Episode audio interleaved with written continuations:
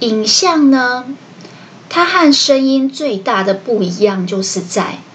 影像很容易看一眼就先入为主，但声音的情感呢，是在体验的过程当中慢慢去累积的，所以呢，它的影响力呢，也是在脑海久久不散的。我是小仓鼠，欢迎收听《社畜逃脱笔记》。这是一个有关自我成长及财务自由的节目，陪你一起关注你的人生，掌握你的命运。Hello，大家，小仓鼠又来分享有声笔记了。今天要分享的这本书呢，叫做《声音经济》。声音经济，今天是我们声音经济的第三集。这本书呢，有很多精彩的内容，欢迎大家找时间去找这本书来看。我们先来复习一下我们前两集讨论的内容。我们之前有讲到第一集，什么是声音经济？然后我们有讨论到科技始终来自于人性，书信往来的时间到后来被电视和手机给取代。接下来的科技革命呢，就是耳机有可能要取代手机，会不会这样呢？让我们继续看下去。后来我们讨论到，那为什么突然之间？有了声音经济这样的趋势呢？我们讨论到软体跟硬体开始进步跟普及，其中我们讨论到智慧的语音辨识系统透过深度学习，会慢慢的让大数据跟 AI 融入在我们的生活当中。还有一部分就是硬体的普及，智慧喇叭。智慧蓝牙耳机还有语音助理，在我们的家电当中会慢慢的普及。那这个呢，会让我们对于声音的家电越来越熟悉。后来第二集我们讨论到，声音是怎么样一个媒体的特性，会改变我们听的习惯，以及声音经济的趋势。我们讨论到语音媒体在接收上，对于听的人而言，因为可以处分的时间比较多，你可以边听边做家事，所以需求提高了。比起用眼睛需要占用的时间来讲，它可以处分的时间变多了，也就是需求变大了。后来我们有讨论到对。传播制作的成本来讲，制作的成本门槛跟影像比起来是比较低的，所以供给也提高了。在一个需求变多，而且供给成本相对降低的情况下，整个声音经济的市场就扩大了。后来我们有讨论到，那这个声音经济的市场在目前的状态是怎么样？我们讨论到，以产品的生命周期来看，声音经济比起现在的 YT 或是脸书这些影音的资讯平台，它还处于在成长爆发期。所以，因为它创造了新的价值，它的成长曲线从平缓正在进入急速成长的状态。在整个市场周期上面来看，只要你有创作相对优质的作品。基本上就会受到市场的欢迎。同时间，我们也讨论到各大科技大厂有没有加入这个战局。我们举例到 Spotify 在各国开始成立分公司，并且投入不少的资金。我们也讨论到各国发展的情况。我们讨论到中国和美国的市场目前已经非常壮大。然后日本跟台湾相对比较落后，但看起来也是在一个平缓进入成长期的爆发期状态。那我们这一集要讨论什么呢？我想很多人听完上面两集，应该有一些人跃跃欲试，光听到成长的速度是在爆发期，还有听到市场正在扩大，而对于制作的成本相对低廉的情况下，应该有很多人会想要投入这个市场，不管是科技大厂或是个人的创作，那很多人就会在想，投入时间精力去做这件事，最在意的是什么？没错，这就是我们第三集很重要的主题：如何让声音经济这个经济的商业模式实际变现。它目前的商业模式是怎么样？今天呢，讨论的这个变现的话题，我相信是所有想投入或是正在收听的听众最在意的。为什么有这么多人愿意花时间精力、精心准备节目的内容，免费去制作节目给大家听呢？我想很多人已经猜到了，因为未来一定会有。变现的模式跟商业的模式，而且也一定会有广告的收益。但我必须要跟大家说，在台湾的目前短时间是还没有看到，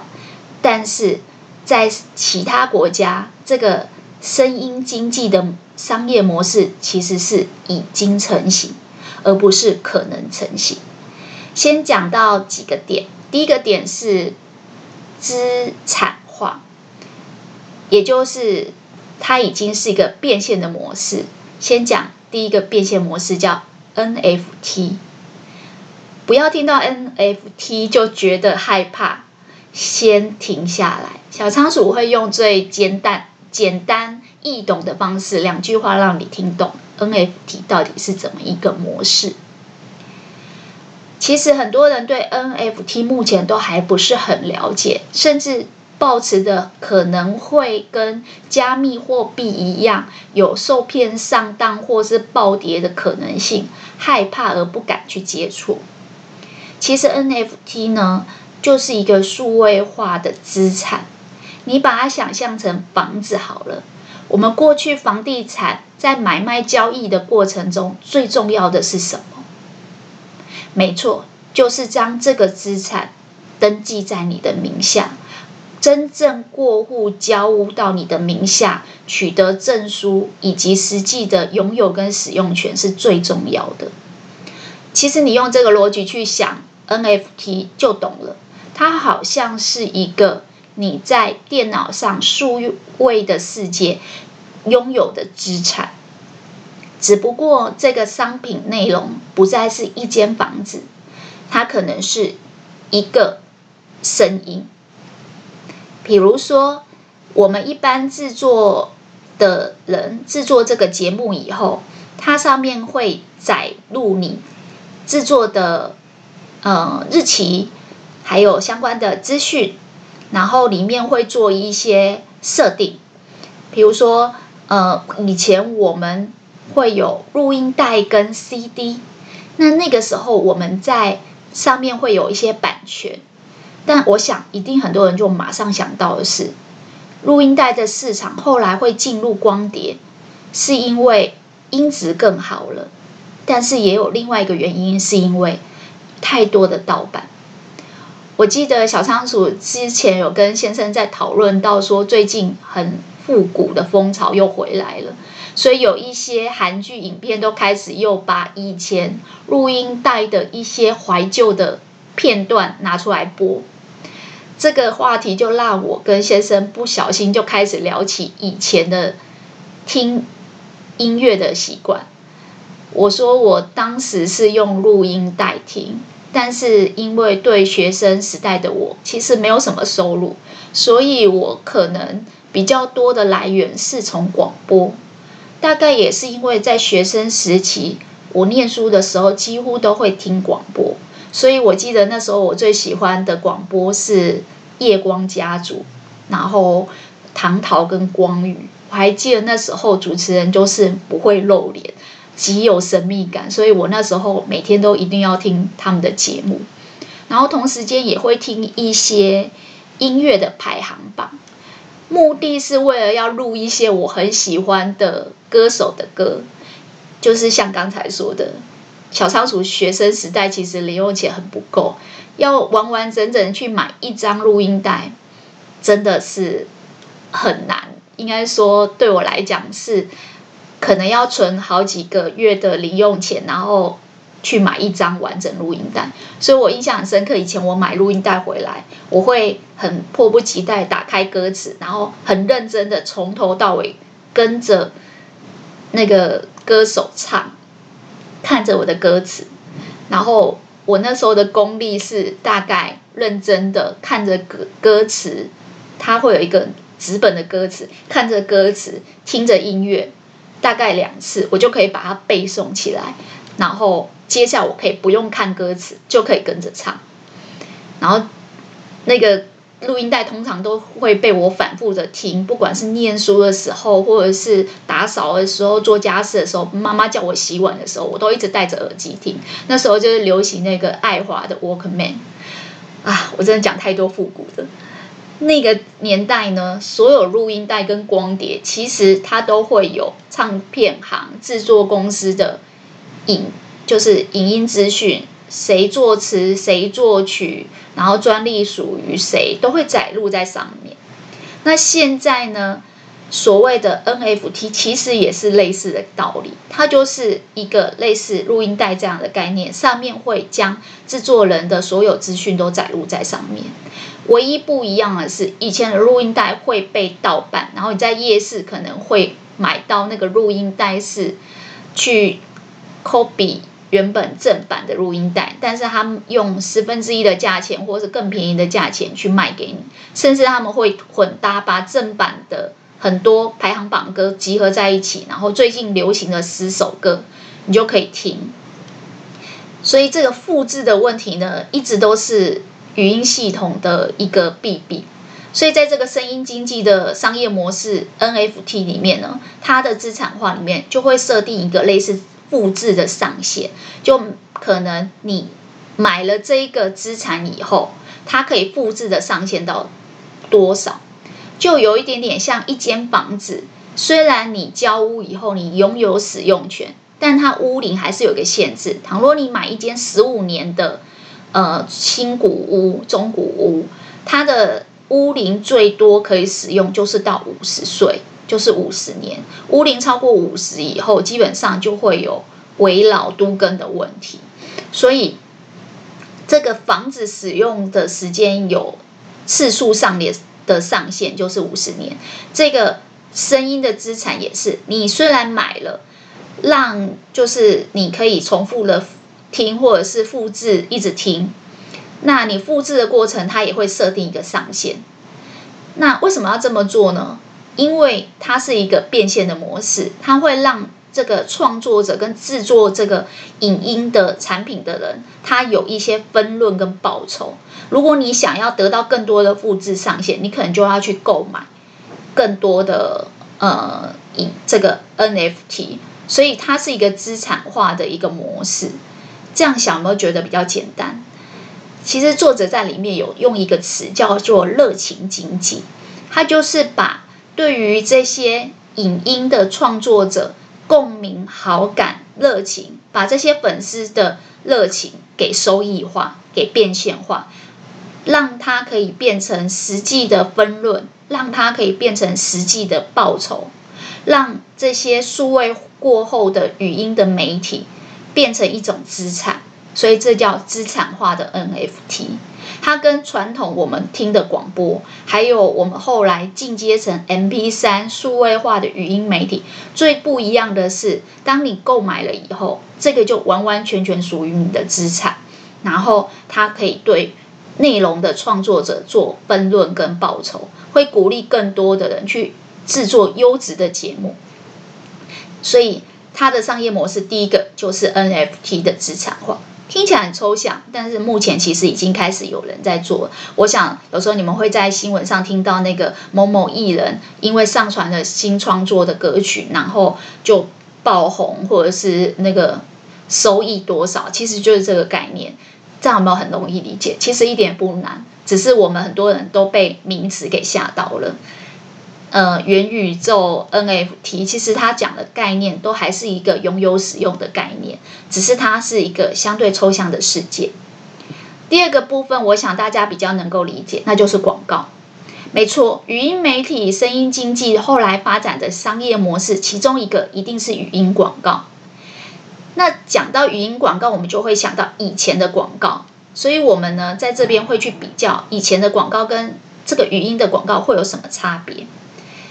我们先讨论一下这个广告呢，最主要要达到广告的效果，重视的是什么？小仓鼠以前做过广告业，所以。稍微可以跟大家讲一下这个广告媒体的想法。广告呢，为了让广告的效果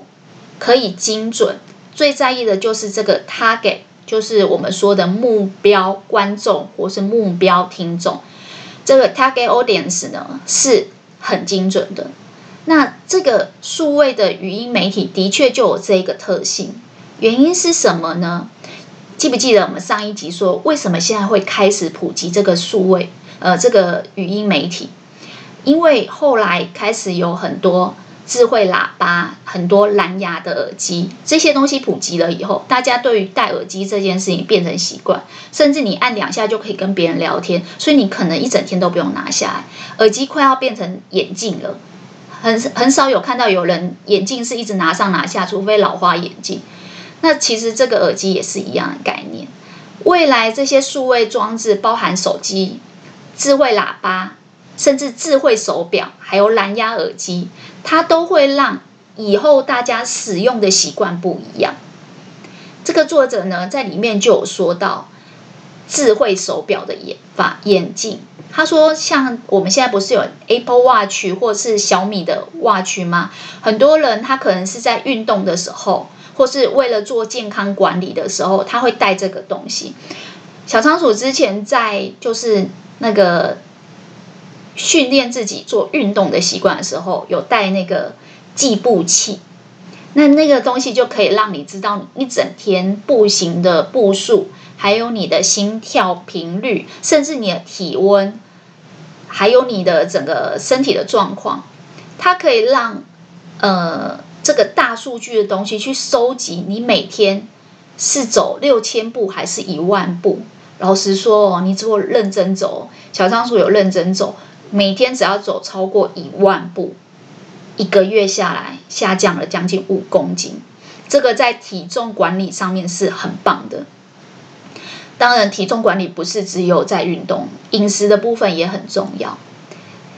但是呢，这个。智慧手表包含计步器，包含运动训练的这些健康管理的资讯，它同时间可以让你知道什么？透过这些感应器，这些 Apple Watch 上面的一些侦测，它可以知道你的血压、你的心跳，甚至你的体温。同时间可以知道你的情绪波动跟你的心情，甚至可以侦测你现在正在做什么。因为它里面有一些模式的设定，如果你现在是在运动，你在散步，或是你在工作，你可以做一些设定。那这个对我们所说的这个声音的媒体有什么帮助呢？帮助很大。其实以前我们在做广告的时候啊，我们都是怎么做？我们都是比如说像小仓鼠下电视广告的时候，我们会先去捞 AC Nielsen 的收视率。AC Nielsen 的收视率里面有一个东西叫做 CPRP，就是每千人收视的 rate，就是就是它的那个频率。这个收视率呢，我想以前老三台的时候，常常你们会在就是比如说主持人综艺节目主持人口中说，哦，为了竞争这个收视率啊，他们都是怎样怎样的。一般人对这个收视率的了解不多，但是因为我们本科系在做这个 CPRP 跟收视率的评点，其实都是从 ACNION 那边去统一那个，就是取得全台湾的人现在每个节目每个时段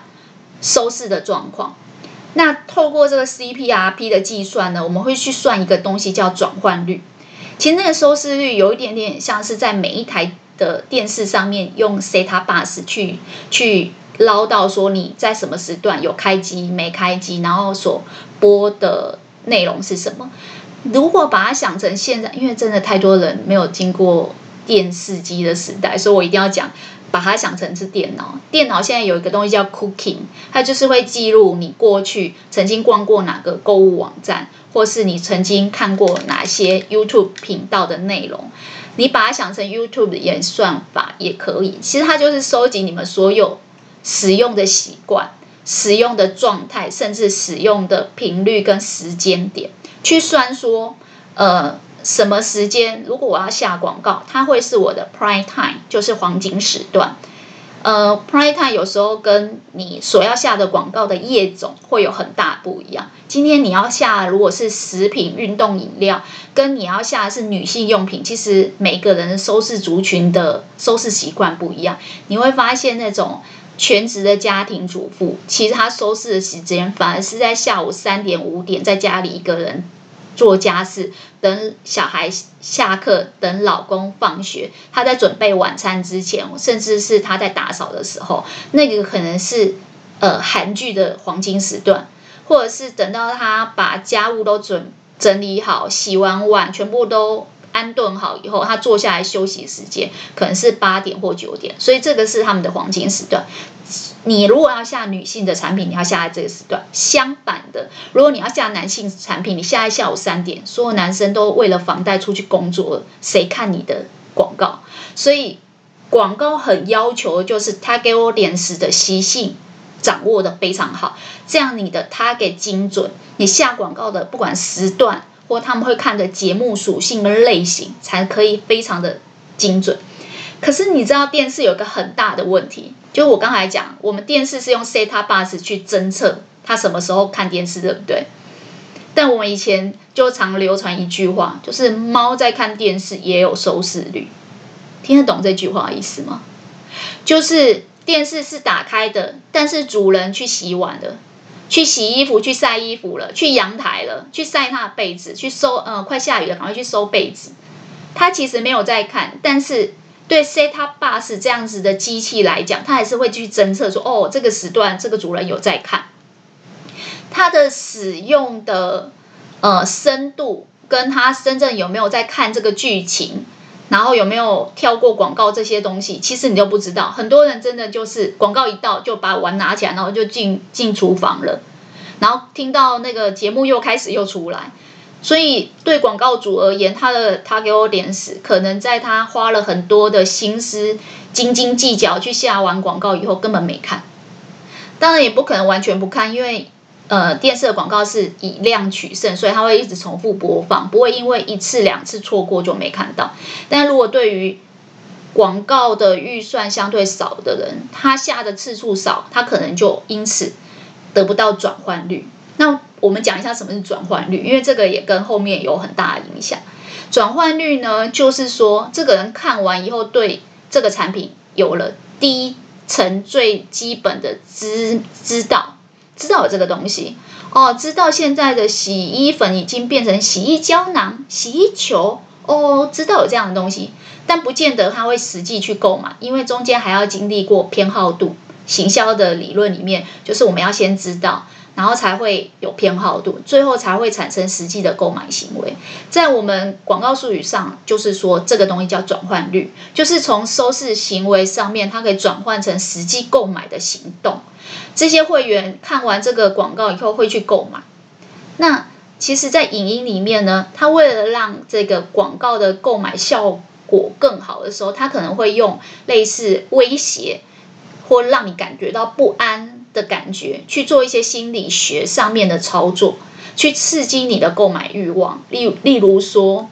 呃，我记得以前有广告，我印象很深刻，就是搭公车的时候，他就会说：“你对我说，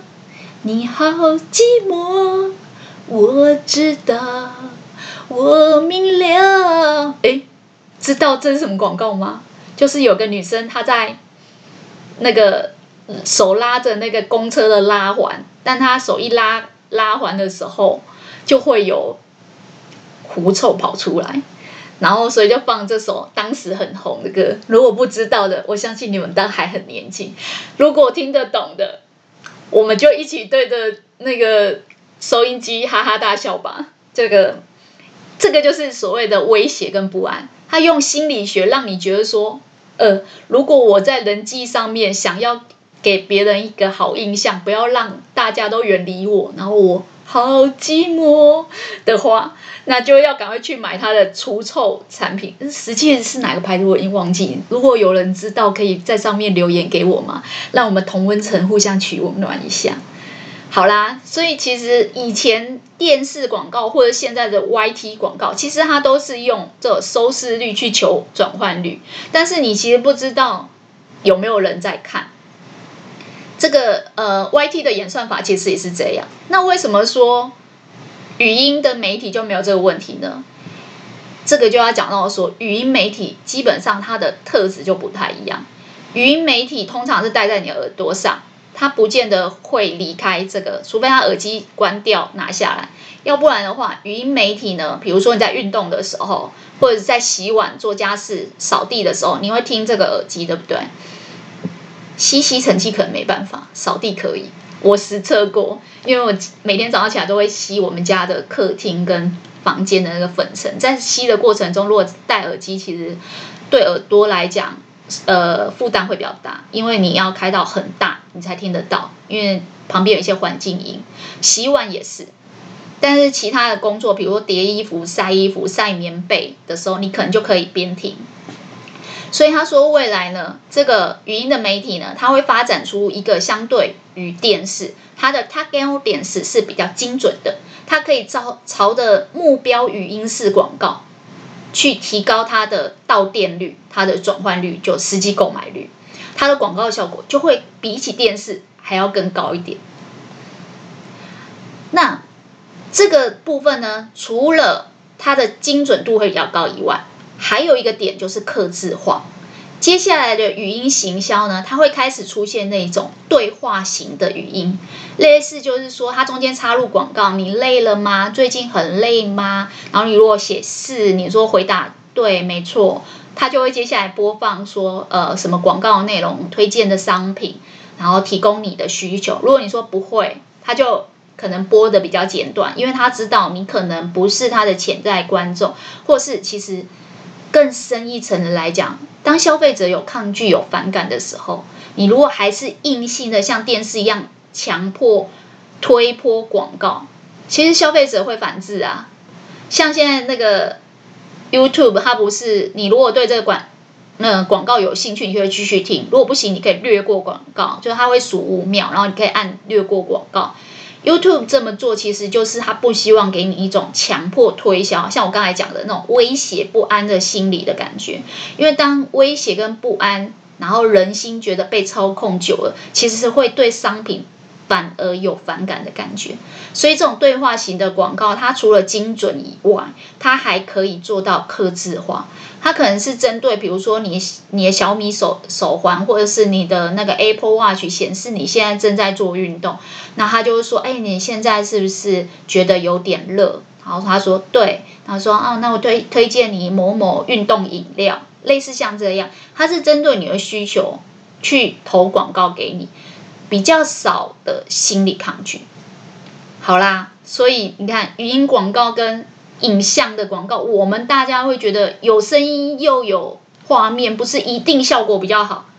有没有发现多看书有差？我上次讲的培养视野，就是当你的视野变得比较宽广、宽阔，当你遇到人生当中有一些困难无法克服的一些点的时候，你会知道，其实山不转路转，人生还有很多路。因为你的视野很宽广，你不会把自己聚焦在眼前的这个小小的困难，你反而会去想：好啦，这个困难我做不到，也不喜欢，我就是可能需要找替代方案了。但是你脑海里面马上会蹦出 Plan B、Plan C、Plan D，甚至到 Plan Z，那你的人生其实就会变得很宽阔。好啦，我们扯远了，这就是为什么小仓鼠非常喜欢看书的原因。因为如果你自己赤手空拳，你只能过一次人生；但你如果多看书，你可以过一千种人生。而且有时候你还可以去看看厉害的人脑海在想什么，他们人生是怎么过，他们得到哪些人生历练，对你是这么有帮助的。好啦，我们再来讲，刚才有讲到说这个 NFT 资产化跟语音广告相对精准跟客制化。接下来呢，声音经济的商业模式还有一个特色是它的广告效益。我们刚才有讲到，就是媒体特性，就是跟电视或是跟电脑这些影音文字媒体比起来，声音的广告它有一些特性是不一样的，它不会有猫就。猫在看电视也有收视率的问题，你不会下得很不精准，而且你还可以跟对你的 target audience 做对话，所以你可以更克制化的去符合 target audience 的商品需求。那在广告效应上面，其实除了媒体的特性以外，还有一个点就是声音这个媒体它本身的特性。怎么说呢？我不知道大家会不会有这种感觉。我们在看 YT 的时候，其实我们对于内容创作者的制作要求是比较高的。可是我们在听声音媒体的时候，我们觉得一样是素人创作，声音媒体我们的要求会降低。原因是什么？因为大家都知道，声音的后置其实是比影像后置少很多。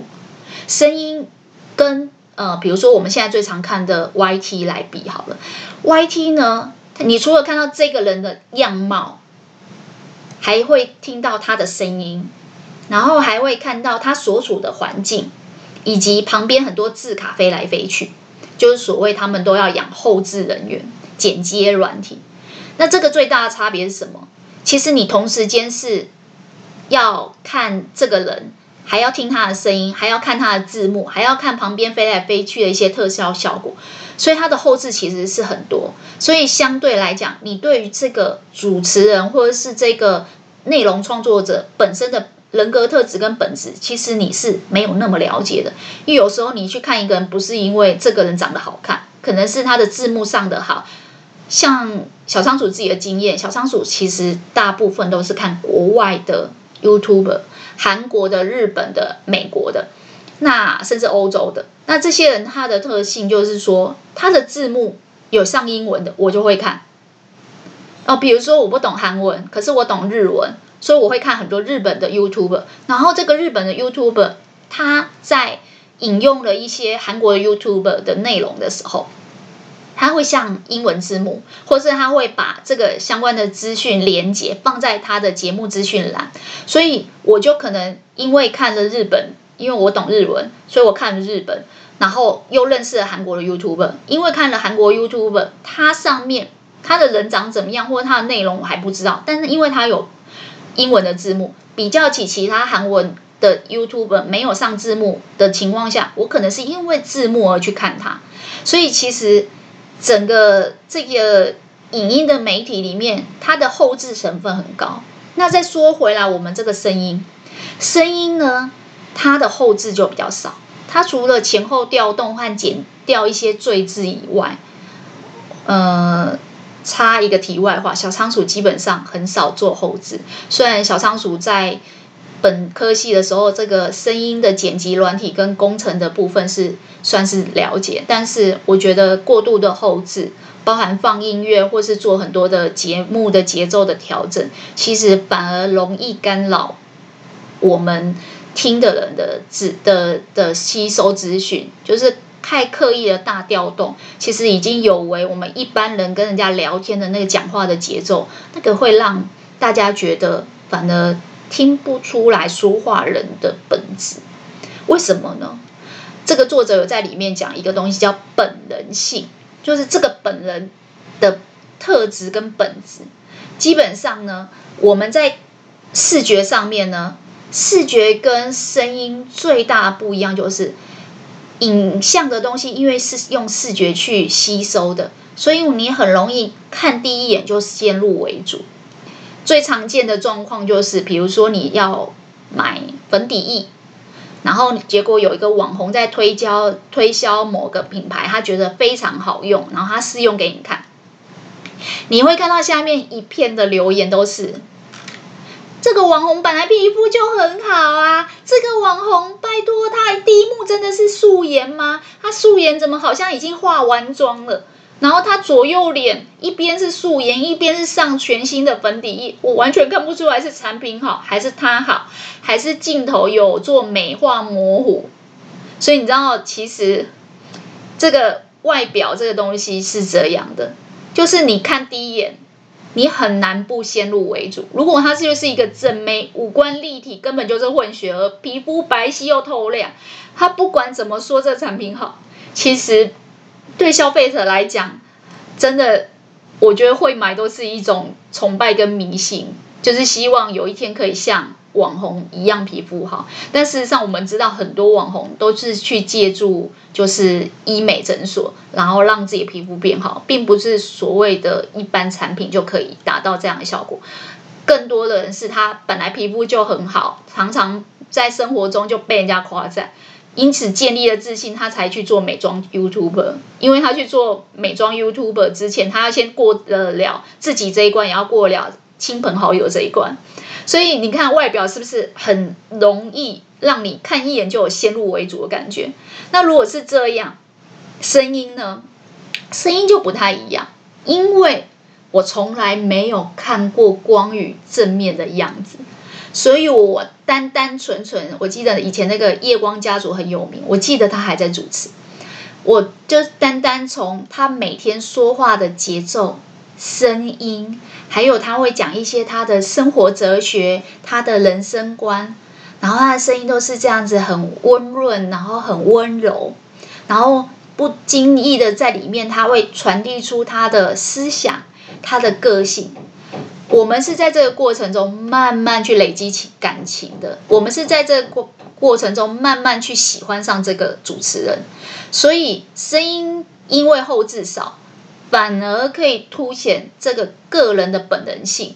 反而可以在长期的体验当中去渗透那种好感。你是慢慢喜欢这个人，而不是一开始看到他第一眼长得很漂亮你就先入为主，因为是这样，所以。我们就会慢慢慢慢的在这个人身上建立了信赖的感觉，这个信赖的感觉基本上在心理学是一个很高的门槛。它对于一些广告，比如说房地产，比如说销售无形的东西，比如说保险或金融，它就非常重要。因为你知道我们刚才讲的那个转换率，猫看电视都有收视率，就是说我们。不管是网络上的广告，或者是电视上广告，都追求说你看完以后就立刻冲到店去买这个东西，这叫到店率嘛。可是声音不是，声音它追求的不是那种绩效的到店率，它是长期的好感渗透以后，有一天他介绍的东西，你对这个产品的品牌印象跟品牌记忆会特别好，因为推荐你的这个人是你长期累积有信赖感的人。那他就会跟，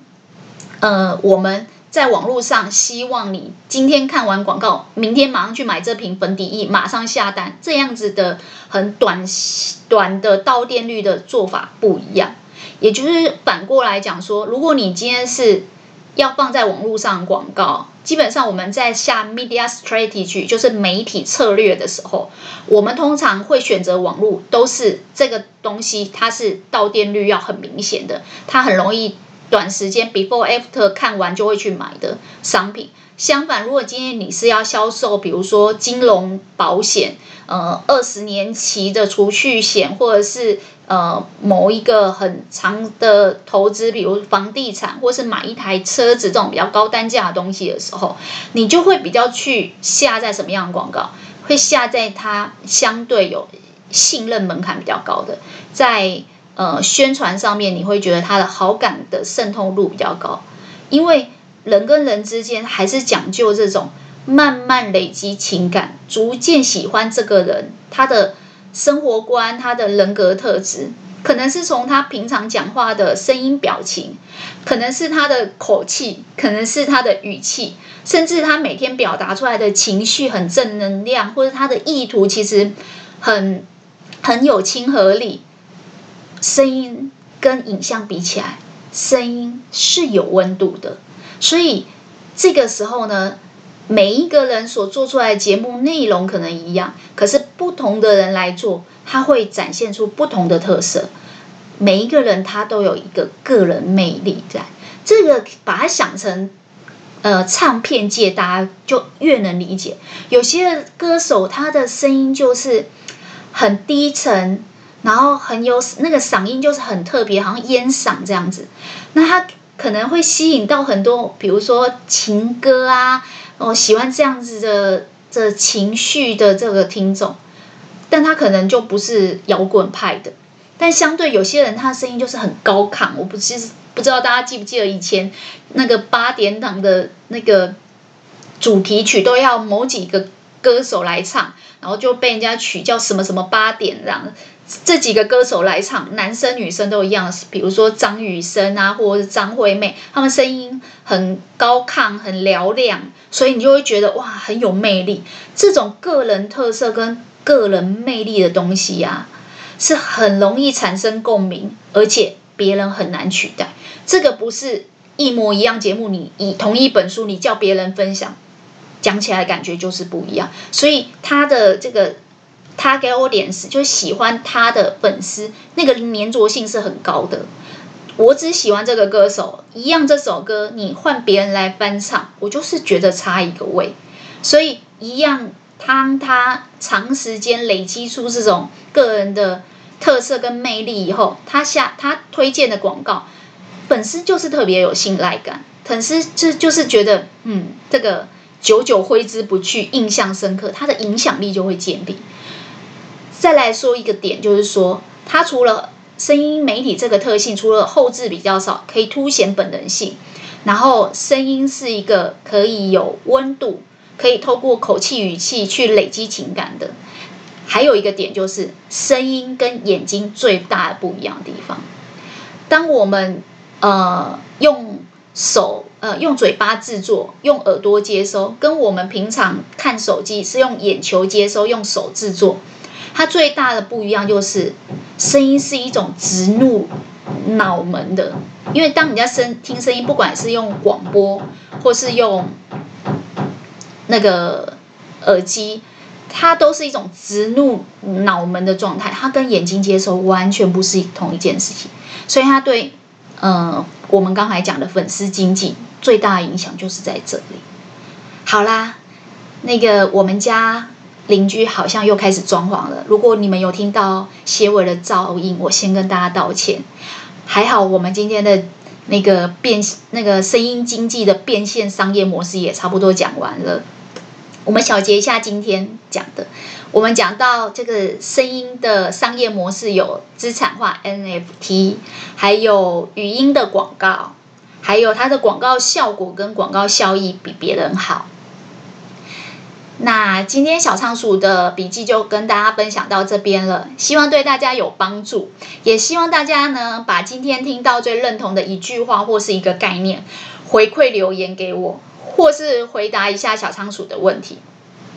呃，今天小仓鼠想问大家的问题就是：你平常有在听 Podcast 吗？那你可以分享一下以前你们听录音带跟 CD 还有 MP3 的经验给大家吗？我们一起来怀旧复古一下。如果这些你都没听过，你是新兴人类第四代的话，那你就回我，你听 Podcast 的经验。跟你看 YT 脸书